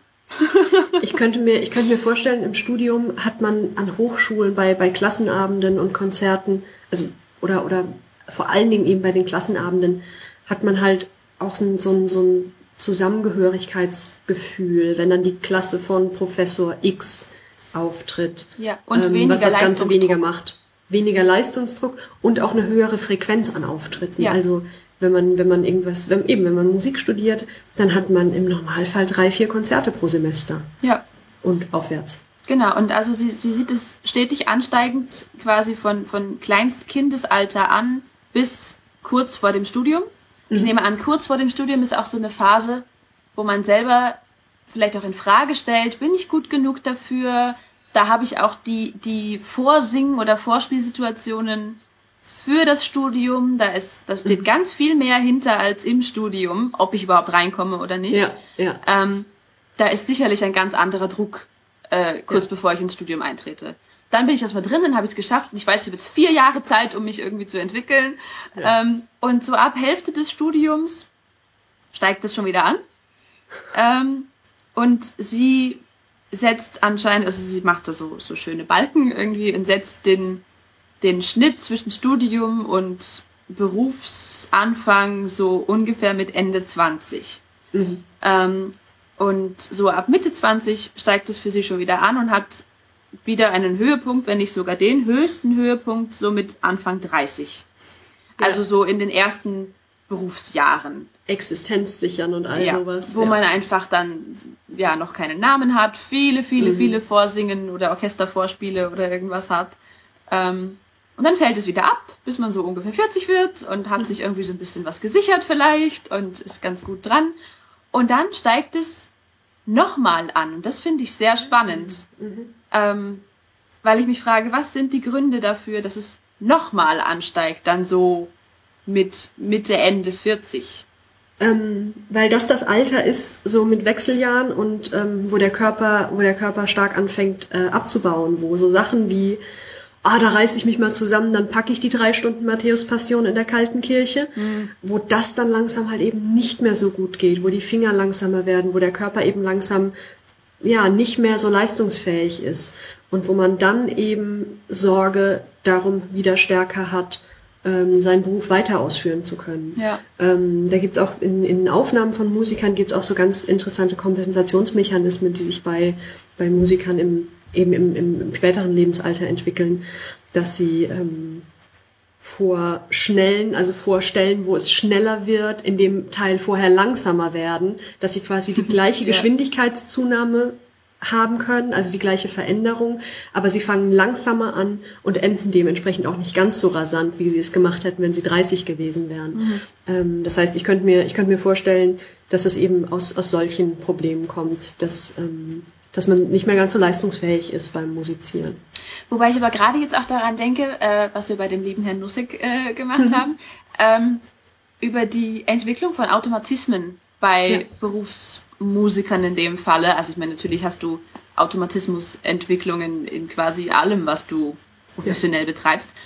Ähm, und wo du natürlich irgendwie, wo er dann zum Beispiel sehr eindrucksvoll ähm, beschrieb, wie er in einem Konzert war, wo ein, ein älterer Herr wohl sich mehr auf die Bühne geschleppt hat, als dass er wirklich gegangen wäre. Mhm. Ähm, und sich ans Klavier setzte und spielte wie Gott persönlich und danach ja. von der Bühne geleitet werden musste, weil er kaum mehr alleine die Bühne irgendwie hätte alleine wieder bestreiten können. Ähm, was natürlich also auch sehr eindrucksvoll ist, dass es einfach äh, dann deine Fingerfertigkeit zum Beispiel immer noch so da ist und dein restlicher ja. Körper eigentlich schon streikt. Ähm, mit, mit großen Unterschieden zwischen den Instrumenten, so Geige, Geige und Klavier. Ähm, da gibt's immer wieder Musiker, die auch mit, mit Ende 70, Anfang 80 noch ihre, mhm. ihre krassen Solokonzerte bestreiten, mit einem eingeschränkteren Repertoire zwar, aber ähm, immer noch mit einer sehr hohen Leistungsfähigkeit. Ähm, Gerade, ich glaube, bei, bei Blechblasinstrumenten, wo du, wo du eine ja. gewisse Lungenkapazität brauchst und so, da wird das, wird es den Leuten eher nicht mehr passieren, dass sie immer noch ihre Trompeten-Solo-Konzerte mit 75 spielen ja, ja. können. Ja, also da eben auch nochmal zwischen den Instrumentengruppen Unterschiede. Ja. Im Gesang, glaube ich, nochmal viel krasser als in allen anderen Instrumenten zusammen. Da gibt's ja durch die verschiedenen, durch die verschiedenen Stimmklassen ja auch unterschiedliche Punkte, an denen die Stimme im, im Laufe eines Lebens ungefähr am besten ist. Ja. Ja. ja. Ähm, vor, vor allem natürlich auch, weil du eben dein, dein Instrument nicht einfach erneuern kannst oder irgendwas. Ja, also du hast es einfach ja. bei dir und was immer du deinem Instrument antust, das hast du dem ja. Instrument angetan und es gibt kein neues. Ja. Ähm, wobei es, ähm, wenn du deine Gesangstechnik wirklich gut beherrschst, kann es zum Beispiel sein, wenn du krank bist Mhm. Und du kannst überhaupt nicht sprechen, deine Sprechstimme ist komplett weg. Es gibt Sänger, die dann trotzdem singen können. Okay. Weil du das so gut beherrschst, deine, deine Technik, dass das trotzdem geht. Also okay. das, das ist schon auch sehr faszinierend. Das ist verrückt, das habe ich auch noch nicht gehört, ja. Das ist die, die ganz krassen Profis. wow. Oder wir hatten bei uns mal eine, eine Gala-Vorstellung, äh, wo wir dann einen einen Herrn Kammersänger, ich weiß gar nicht mehr, wer das war, ähm, jeweils äh, der, der, der sang den fliegenden Holländer. Mhm. Und dieser Herr war auch Mitte 70. Mhm. Und es war eine wahnsinnig eindrucksvolle Erfahrung. Also wir, die, an, in dieser Vorstellung, wir hingen alle die ganze Zeit irgendwie auf der Seitenbühne und wollten so viel wie möglich miterleben und so weiter. Das mhm. war wirklich wahnsinnig faszinierend, wie dieser ja wie dieser Mann mit seinen Mitte 70 oder, oder war es noch älter, also wirklich, also keine 40 mehr, ähm, sang, als, als wäre alles Topi Paletti. Also. Ja. ja. Ähm, der weiß eben, was, was nicht mehr so gut ist, sind die stimmlichen, also die, die, die wirklich reine stimmliche Qualität, ja. dadurch, dass die Stimmbänder einfach nicht mehr, nicht mehr so gut drauf sind wie 20 Jahre eher. Aber was er halt immer noch weiß, ist, ist, wie das Repertoire funktioniert, wie es ist, auf einer Bühne zu stehen. Hat einfach dieses, diese, diese Riesenmenge an Erfahrung. Ja. Ähm, und ja, und macht das dann darüber auch wieder wett. Und du beherrschst deine Technik und du hast ein enormes Wissen irgendwann angesammelt, genau. um dich dem anzupassen. Wenn deine Stimme sich verändert, was muss ich anders machen, um, um wieder Klang zu schaffen? Ja. Ja. Ja, ja extrem spannend. Ja.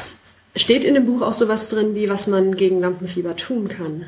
Oh ja, sie sagt sehr, sehr, sehr viel. Was ich vorhin noch sagen wollte, sie unterscheidet auch, oder sie, sie sagt, es gibt ganz viele Unterschiede im, in der Intensität von Lampenfieber, die damit zusammenhängen. Natürlich, wie man sozialisiert ist, ja. ähm, aber auch zum Beispiel mit dem Geschlecht. Also Frauen okay. sind viel, viel aufgeregter als Männer zum Beispiel. Die Sendung der Geschlechtereffekte ja. heute. Willkommen zum Lila Podcast. Ähm, Wir wollen genau. noch nur Musik machen. ähm, ja, also dass es an, an ganz vielen Faktoren hängt. Ähm, ja. Natürlich auch, wie viel Übung man hat. Also ja, klar. ich glaube, das Beste gegen Lampenfieber ist einfach auftreten. Und zwar immer, mhm. immer, immer wieder. Mhm. Sich damit vertraut machen. Ja. Ähm, ja. Und es gibt auch ganz, ganz viele verschiedene Arten von Lampenfieber. Ich meine, wie drückt sich Lampenfieber bei dir aus? Ähm, ich, also ich kenne Lampenfieber ja aus zwei Kontexten aus. Ähm, den Beginn meiner Hochschullehre und äh, Musikauftritten. Und es ist relativ ähnlich, würde ich sagen. Also ich habe, mein Lampenfieber ist immer relativ typisch. Ähm, ich, ich möchte dann da einfach gar nicht hingehen. Das ist mein Lampenfieber. Ich möchte jetzt einfach weg. Das heißt, ich bin, ich bin total flight. einfach nur weg. Ähm, und ja, wie, wie äußert sich das? Äh, ich glaube, das, das ist tatsächlich so die Hauptsache. Erhöhter Herzschlag, wenn es total krass ist, auch ein leichtes Zittern in den Fingern. Ähm, aber eben, das wurde bei mir, also so viele Musikauftritte habe ich nicht, das, das kann ich da nicht beobachten, aber in der Lehrsituation wurde es halt echt einfach im Laufe der Zeit, wurde es kontinuierlich besser, weil mhm. man irgendwann langsam checkt, okay, da sitzen jetzt 20, 30 Leute und nein, sie wollen dich nicht fressen. es ist in Ordnung. Und dann, wenn man auch eine stärkere Routine hat, wie mache ich ein Seminar, wie funktioniert das, ähm, welche, welche Elemente sorgen dafür, dass die Leute wacher bleiben, ähm, dann, dann verringert auch all das das Lampenfieber. Also ich, ja, Erfahrung. Wenn, es nicht schon eine Angststörung ist, Erfahrung, sich der Situation aussetzen und machen. Ja. Weil vor allen Dingen, was, was kann passieren? Also in, in Seminarsituationen vor allen Dingen. Sie können einen nicht mehr für voll nehmen. Ähm, das kann man, glaube ich, immer noch mal relativ gut retten, wenn man einfach in der nächsten Stunde top vorbereitet ist. ähm, aber da kann einem ja eigentlich nichts passieren. Ja. Aber das heißt, du hast dein Lampenfieber vorwiegend davor. Ja. Und es wird dann besser, wenn es äh. losging und wenn du dann drin bist und. Manchmal wurde es noch mal schlimmer, als sich quasi, also die ersten zehn Minuten wird es manchmal gerne noch schlimmer. Wenn mhm. ich merke, es läuft, wird es dann besser. Mhm, mhm.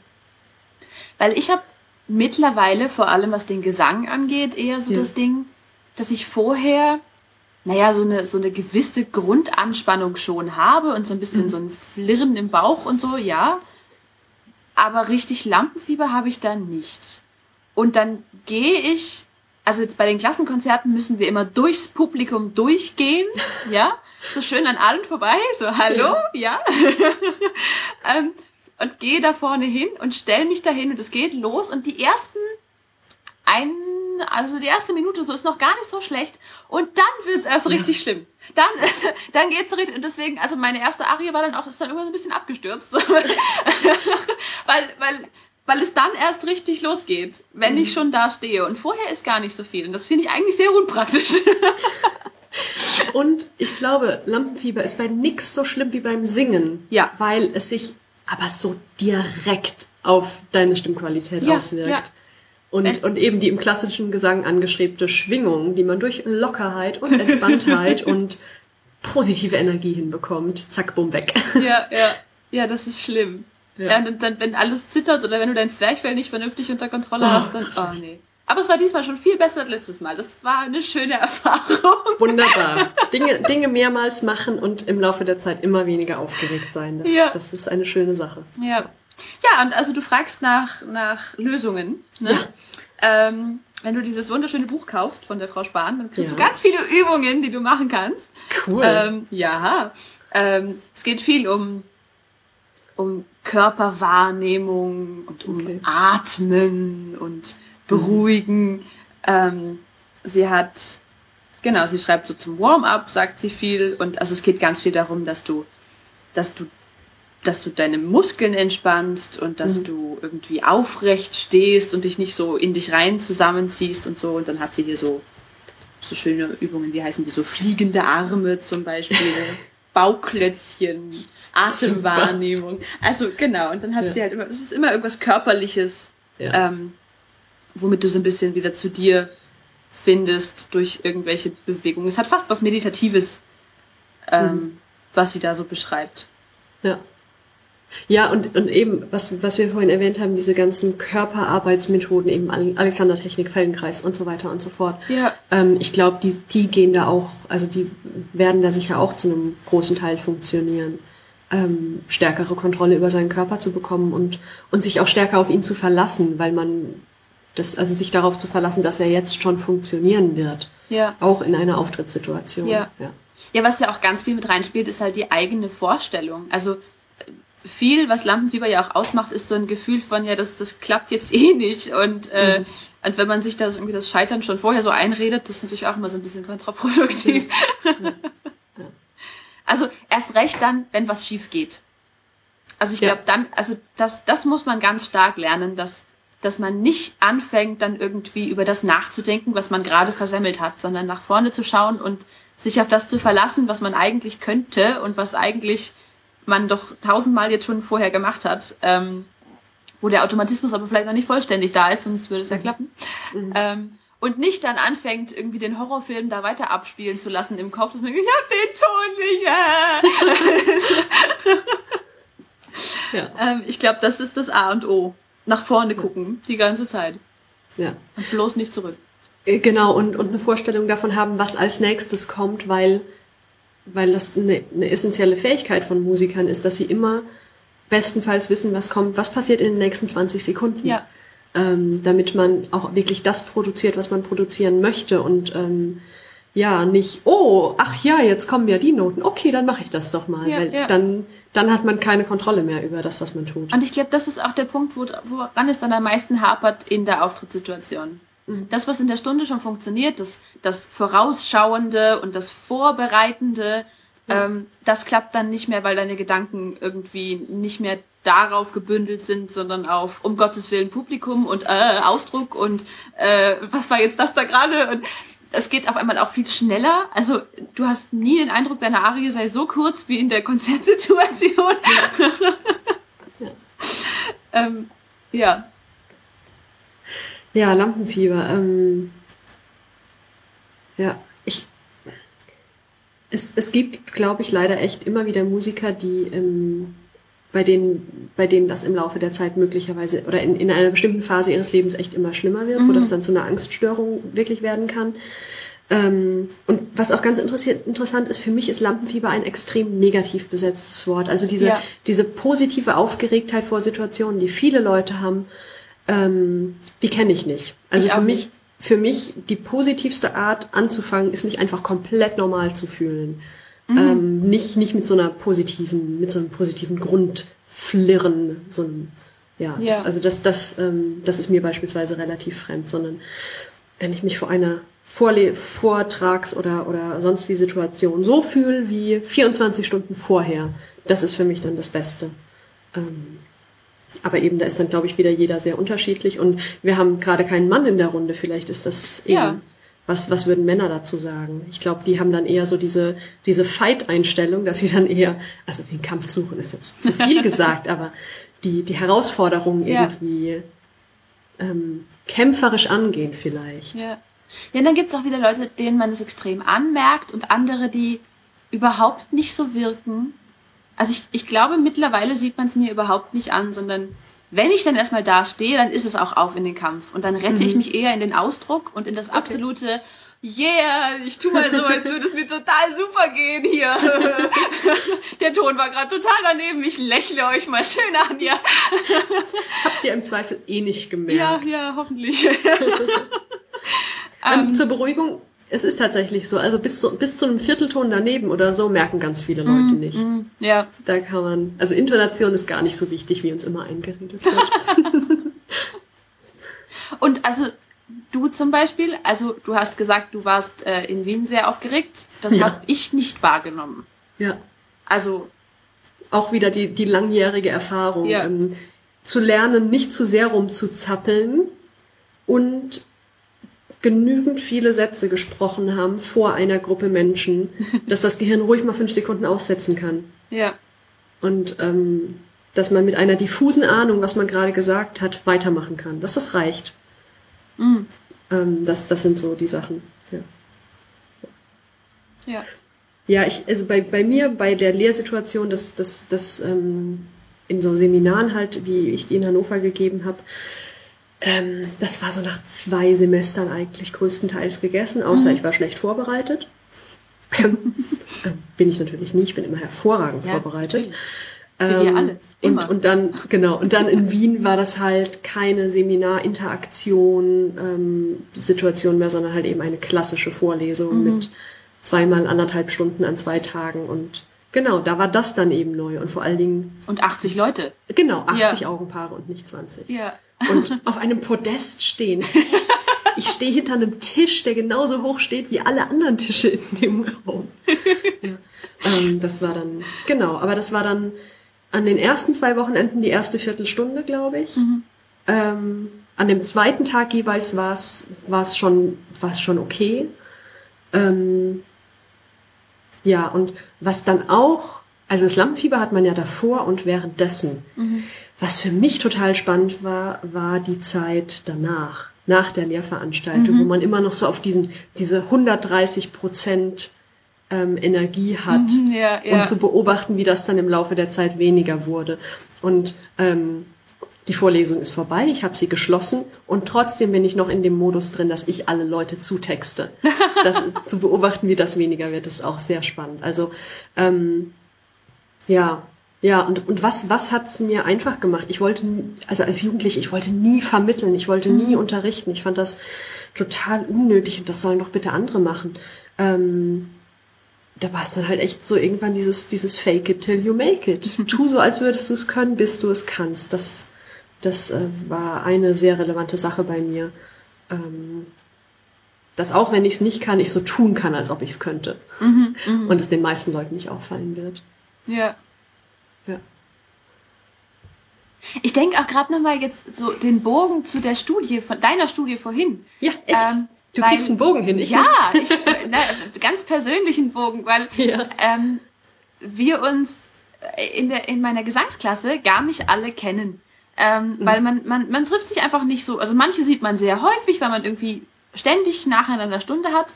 Und andere, die, die habe ich dann mal den Namen gehört von meiner Gesangslehrerin aus, aber die, die kannte ich nicht zuordnen, habe ich noch nie gesehen. Und in diesem Konzert waren tatsächlich relativ viele dabei, die ich gar nicht kannte. Und ähm, weil ich vorher noch Blogveranstaltungen hatte in der Uni und so, war ich auch bei der Generalprobe erst äh, später da und da waren eigentlich schon fast alle weg. Das heißt, ich habe sie erst am Tag des Konzertes kennengelernt.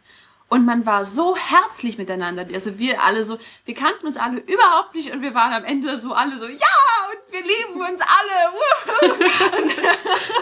und, und wir waren total verbunden durch das, wir haben ja noch nicht mal gemeinsam gesungen, aber wir waren, wir hatten dieses verbindende Element, wir müssen jetzt Ja. alle irgendwie da raus und singen und, und wir haben alle äh, relativ ähnlichen Unterricht. Sie wird sicher nicht, nicht alles gleich machen, aber so die gleiche Technik dahinter und die gleiche Erfahrung, dass wir diese Lehrerin haben und so.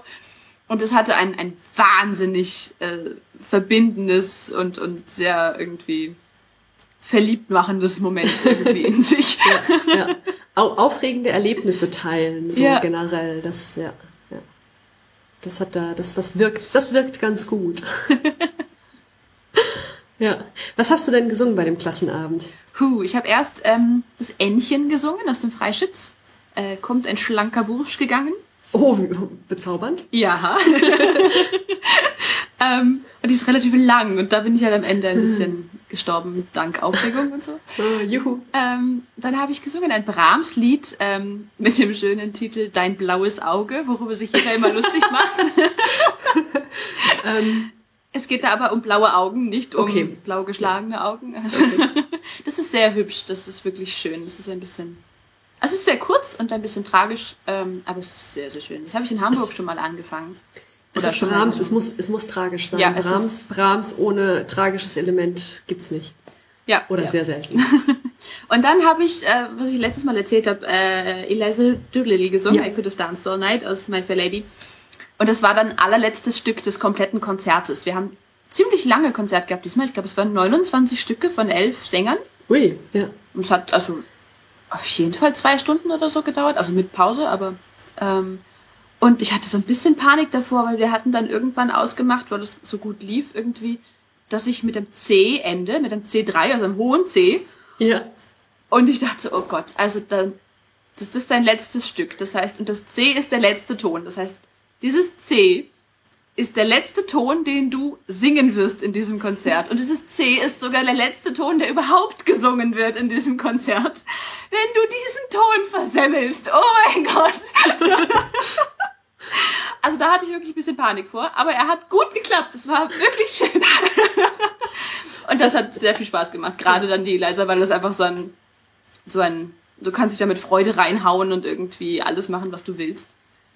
Und eine, eine, ähm, eine, die auch aus der Gesangsklasse ist, die, die saßen dann irgendwann alle hinten in der letzten Reihe, weil sie nichts mehr singen mussten.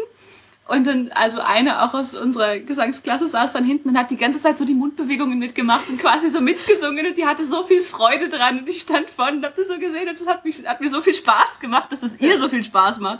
Das, Ja. das war sehr nett. ja. Ja, ach, das sind so, das sind so die schönen Momente. ja, ja. Du wolltest gerade was sagen, entschuldige. Ähm, genau, das äh, ähm, zur Einordnung für all diejenigen, die nicht wissen, was ein hohes C ist. Das ist das C, das ich bis heute nicht singen kann. Was manchmal quietschig rauskommt, weil es so hoch ist, aber was äh, noch nicht als Gesang bei mir vorhanden ist. So hoch ist es. so hoch ist es. Nein, eigentlich ist es ja auch nur Orangensaft. Also lasst euch nichts einreden. Hohes C ist Orangensaft. ja, ja, ja. Ist, ähm, genau. Und da funktioniert Fake it till you make it nicht. Oh. Nein, Aber da funktioniert sehr viel äh, ähm, Mut. Ja, und ähm, also Entspanntheit nur, und, und nicht zu, nicht zu viel denken. Ähm, ja. Oh, meine Gesangslehrerin hat gestern einen wundervollen Satz gesagt von einem ehemaligen Gesangslehrer von ihr. Ähm, und zwar, wenn Dinge nicht klappen, Gesangslehrer ist äh, Amerikaner, es ist wegen die Hirn. dass eben das Gehirn ähm, zu viel Kontrolle und ähm, ja. ich bin jetzt Chef von dem, was ich tue und so und dass es eben ähm, beim Singen nicht gut ist, Chef zu sein von ja. dem, was man tut, sondern äh, dann wird einem immer so gesagt, man soll irgendwie entspannen und loslassen und Bewegung und flirren und dann stehe ich immer so da und denke so, aber ich muss doch kontrollieren, was ja. Nein. So nein, schwierig. So funktioniert Singen nicht. ja. ja, und immer dann, wenn du denkst, jetzt habe ich gerade gar nichts gemacht, das kann doch nicht richtig gewesen hm. sein, dann war es genau das, was du machen solltest. Ja. ja. Und, und, und immer, immer weniger tun, als man denkt. So, ja. nicht, nicht hier noch was und da noch was und tralala, sondern Klappe auf, im Zweifel Zunge nach vorne und raus damit. dass die Zunge nicht hinten im Hals, Hals hängt und äh, auf der Stimme liegt und die Stimme nicht schwingen kann. Ja. Ja, genau. Und natürlich, weil das Konzert jetzt gerade erst war, war auch das so das, was ich in letzter Zeit gesungen habe. Was hast ja. denn du gesungen? Ich hatte gestern wieder Gesangsstunde und ähm, ich habe die Stunde davor meine Lehrerin gefragt, was ich alles noch lernen muss, bis ich mal so ein fettes Malerlied singen darf. Gustav Mahler, Spätromantik, Herz, Herz- und Nierenmusik von mir. Ähm, nee, Leib und Magen heißt das. Auf Herz und Nieren wird geprüft. Äh, ja. Leib- und Magenmusik, Gustav Mahler. Ähm, und wie ich dann so war, habe ich eben vor einer Woche schon die Noten dazu mitgebracht, zu so Liedern, die ich mir vorstellen könnte, zu singen, die so, ach, lass das einfach mal machen. und dann habe ich jetzt gestern ein ganz großartiges Malerlied, nämlich um Mitternacht gesungen. Aha. Ähm, und ja, dann hat eben auch meine Gesangslehrerin sehr schöne Sätze gesagt. Einer davon war, ähm, es ging so in die Richtung wie, ja, so Musik, die ist uns ja immer zu schade, um da dran Vokalarbeit zu machen, aber funktioniert trotzdem sehr gut. Also, dass man, dass man an so großer, bedeutender, emotionaler Musik sich nicht traut, die, die, die, die Fleißarbeit zu machen, aber dass sie trotzdem genauso gut dafür geeignet ist und dass man da auch mal eben auch ein bisschen lockerer mit umgehen kann mhm. und mit, ähm, ja, und auch eben an, an, so, an solcher Musik, die nicht erst singen darf, wenn man das schon kann, sondern sie auch schon singen darf, wenn man gewisse Dinge noch nicht kann. Ja, ja. Und das war, das war ziemlich cool. Und ich habe mal wieder gemerkt, wie sehr es hilft, ein Stück im Ohr zu haben, bevor man es oh, singt. Oh ja. Ähm, ja, was, ja, was, was ich mir vielleicht einfach mal merken sollte. Naja, das, aber ja. was wäre deine Konsequenz daraus? Äh, es mir dreimal am Klavier vorzuspielen und 20 Mal anzuhören? Oder? Weil sobald du es dir anhörst, übernimmst du ganz viel von ja. der Aufnahme, die du hast. Das ist für mich total in Ordnung. das ist für mich, für mein, für mein süßes kleines Hobby ist das total in Ordnung. ähm, man, man soll ja auch, wenn man irgendwie abends singt, davor am besten keine Musik mit Stimme hören, weil dann auch unbewusst die, die, mhm. die, Stimmen, die Stimmlippen so ein bisschen sich mitbewegen und ja. das halt nicht so gut ist.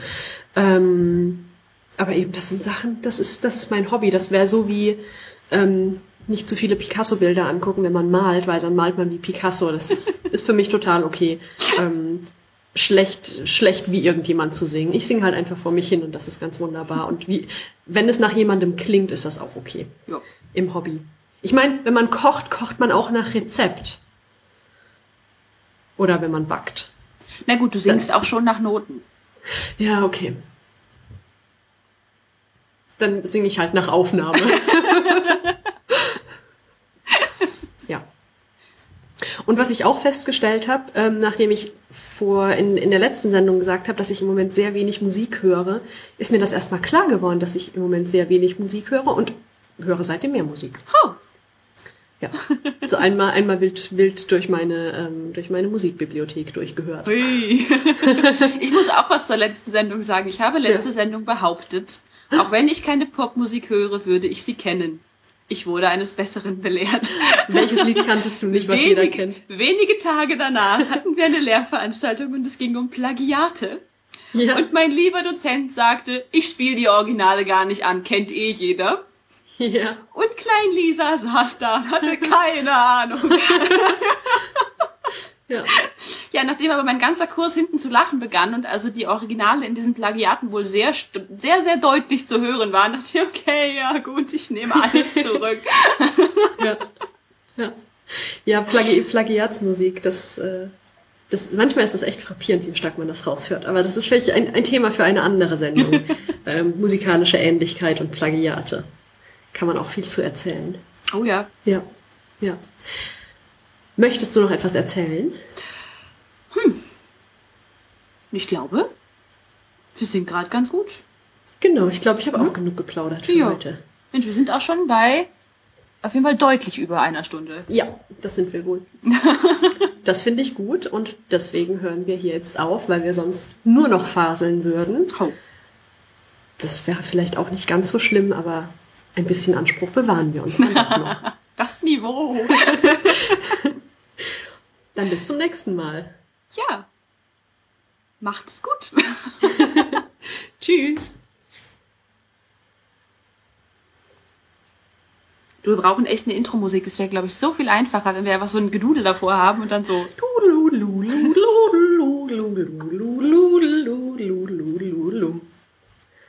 Und weh, du nimmst das.